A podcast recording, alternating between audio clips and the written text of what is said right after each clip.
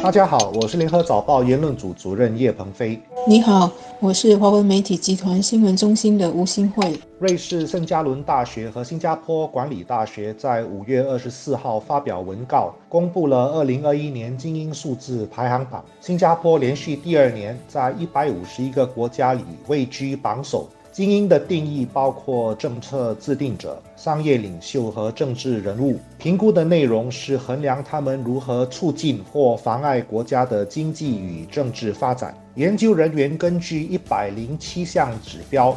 如凶杀案的比率、社会流动性和贸易自由等等，评估各国精英所推行的政策与商业模式为当地社会创造了多少价值。各国应对冠病疫情的表现也包括在内。死亡率越低，意味着精英的数字越高。刚刚出炉的这个排行榜呢，就显示新加坡的精英在创造价值方面是受肯定的。也许不少人会很惊讶，因为“精英”这个名词，无论是政治精英或者是商业精英，在我们社会的一部分人的认知里呢，其实是带有贬义的，认为精英就是高高在上，与社会脱节，认为他们只会在象牙塔里想政策、想措施，没有草根经验和关怀，或者呢是认为精英就只会想着给自己和家人追求名利，一心要爬上。社会的最高层，换句话说呢，这些所谓的精英，对于一些人来说，是社会里各方面条件很优越的一群人，拥有许多权势和资源来影响社会，甚至是影响政治领袖。所以，这个由瑞士圣加伦大学和新加坡管理大学领导的全球精英数值研究报告呢，就很有意思，因为它是要衡量各国精英的经济与政治力量，评估他们如何促进或者是阻碍了国家的经济和政治成长。所以呢，拥有。资源和影响力不一定就是坏事，重要的是怎么利用影响力和资源去给国家和社会创造价值，提升民众的福利。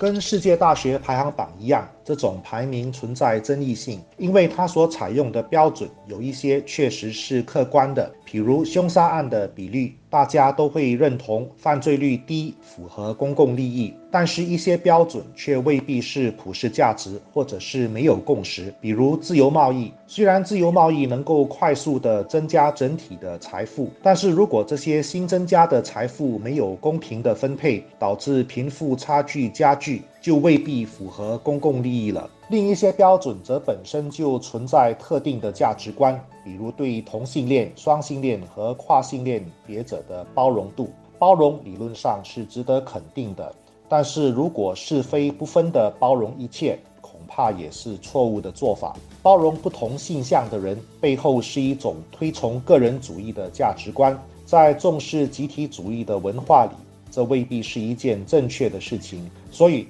考虑了这些因素后，这个精英排行榜有多大的价值，就见仁见智了。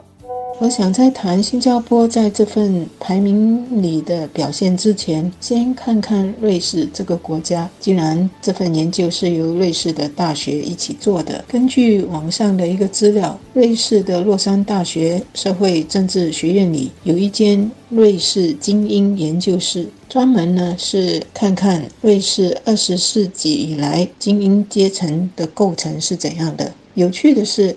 瑞士在二十世纪的精英阶层，他们的背景相当化异，多数是男性，来自军官、从政。还有自由民主党的成员，以及律师和一些技术人员等等。但是，这个传统的定义来到二十一世纪已经逐渐改变。来自经济和企业管理背景的一些英才呢，正在增加。另外一个转变是，瑞士的精英或者是人才也更加国际化。现在呢，瑞士的大型企企业领导层、董事。会的成员有卡塔尔人，也有非洲人，而这样的现象在十五二十年前是难以想象的。同样的趋势也出现在瑞士的学术精英圈子里。现在呢，他们的高校有相当高比例的外籍教授，据说是比欧洲其他国家还要多。新加坡的精英阶层是哪一些人？由哪一些人组成？哪一些背景？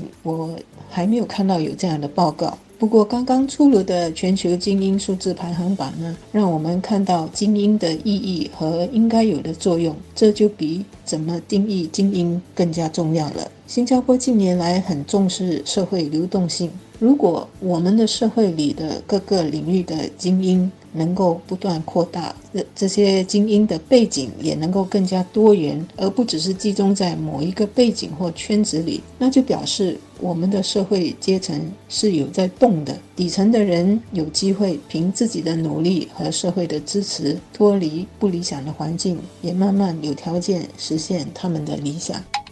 每一个社会都有精英，包括主张人人平等的共产主义和社会主义制度。最近流行的一个新闻词汇是民粹主义。用最简单的解释，民粹主义就是对精英的不满和反对。从这个角度去思考，这个排行榜本身的时代意义就比较明显了。因为这个排行榜也是精英自己研究精英所炮制出来的，是精英对自己的打分。所以，我觉得评估时应该增加一个指标。就是各国的民粹主义现象有多严重，这就可以反衬精英的素质有多好。新加坡奉行唯才是用的价值观，重视个人的努力和贡献，而不是他的出身背景。因此，新加坡是一个高度重视精英的国家，甚至有人就形容新加坡是精英治国。我们的家长重视名校，投资补习，就是为了让孩子成为精英，这也没有错。因为精英代表了社会地位和生活水准的提高，但是这种理解精英的方式完全是个人主义的，而且也是人们不满和反对精英主义的理由。无论中外，传统上对精英是有要求的，就是能够在自己的领域贡献自己的才能，成为社会的榜样。换句话说，对精英的社会责任有高度的期待。用通俗的话说。精英必须是先天下之忧而忧，后天下之乐而乐，强调的是一种牺牲的精神。英国传统上是贵族政治，平民是没有机会成为政治精英的。而在第一次世界大战时，贵族从军当军官。在前线往往是带头冲锋的，所以死亡率比普通士兵要高出许多。这就是榜样和牺牲精神的最好体现。新加坡的精英主义如果能够体现这种精神，就自然能够有强大的生命力。任何社会是需要有条件和才华的人来领导和服务的，叫他们精英也好，成功人士也好，更重要的是应该给社会有。创造更多空间，来让更多人可以发挥努力和才华。最终呢，是给国家和社会，甚至是我们的地球村，创造更多可以带来良好改变和价值的大大小小精英。我们不必排斥精英，但是对精英价值的塑造一定要有高要求。是精英的素质和涵养，而不是数量，决定了国家和社会的命运和胸怀，当然也决定了民众的未来。